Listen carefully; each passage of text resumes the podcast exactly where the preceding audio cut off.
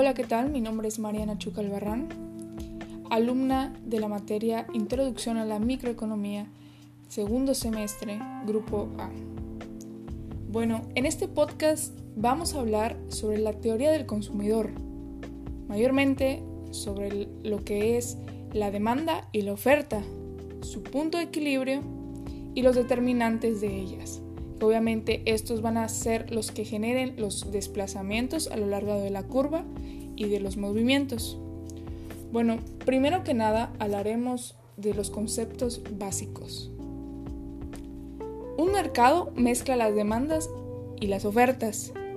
La demanda proviene de los consumidores que distribuyen sus votos monetarios entre los bienes y servicios disponibles mientras que los negocios son los que suministran los bienes y servicios con el objetivo de maximizar sus unidades. Ok, de aquí vamos a hablar sobre la tabla de la demanda, que esta muestra la relación entre la cantidad demandada y el precio de un bien.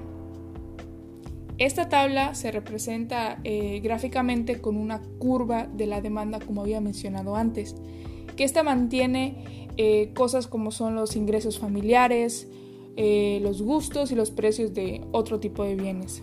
Casi todos los bienes eh, obedecen a la ley de la demanda, según la cual la cantidad demandada de un bien disminuye cuando sube su precio.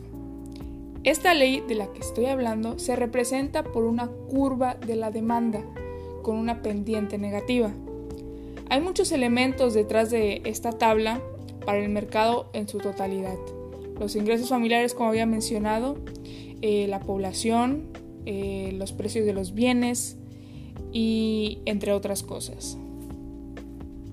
Bueno, ahora hablemos sobre la tabla de la oferta, que esta proporciona la relación entre la cantidad de un bien que los productores desean vender. Ok, en general, la cantidad que se ofrece responde positivamente al precio, por lo que la curva de la oferta tiene pendiente positiva, lo contrario de la tabla de la demanda. Eh, otro tipo de elementos al precio del bien afectan su oferta. La influencia más importante es el costo de los productos del bien, el cual ésta está determinada por el estado de la tecnología o por los precios de los insumos. Eh, ahora, el equilibrio entre estas dos, de la oferta y de la demanda. El equilibrio de la oferta y de la demanda en un mercado competitivo se representa cuando las fuerzas tanto de la oferta como de la demanda están balanceadas. El precio del equilibrio es aquel eh, que la cantidad demandada es justamente igual a la cantidad ofrecida y tiene un equilibrio entre ellas. Gráficamente, el equilibrio se encuentra en la eh, intersección de la curva de la demanda y, de la oferta a un precio superior al equilibrio. Eso quiere decir que los productores desean ofrecer más de lo que los consumidores quieren comprar, lo que resulta pues un muy bien eh, excedente de bienes y presiona obviamente los precios a la baja. Eh, así como un precio demasiado bajo también eh, puede generar escasez. Y ahora los, los compradores en consecuencia presionarán el precio hacia arriba hasta el equilibrio. Ahora, los desplazamientos en las curvas de la oferta y de la demanda modifican el precio y también la cantidad del equilibrio.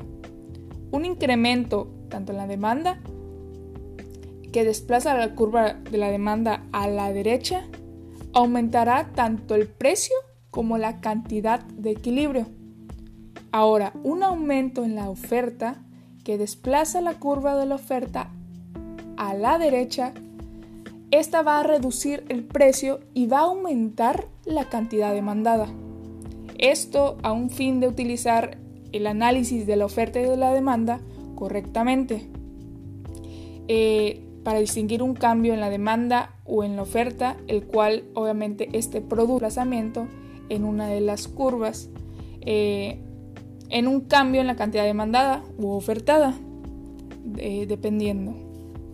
Este, Y también, si todos los demás se mantiene constante, lo cual requiere distinguir eh, el impacto de un cambio en el precio del bien del impacto de los cambios en otras influencias. Buscar siempre el equilibrio entre la oferta y la demanda. De eso se trata y de ese es el punto clave, el cual se da un punto en que las fuerzas actúan sobre el precio y la cantidad están en equilibrio. Gracias.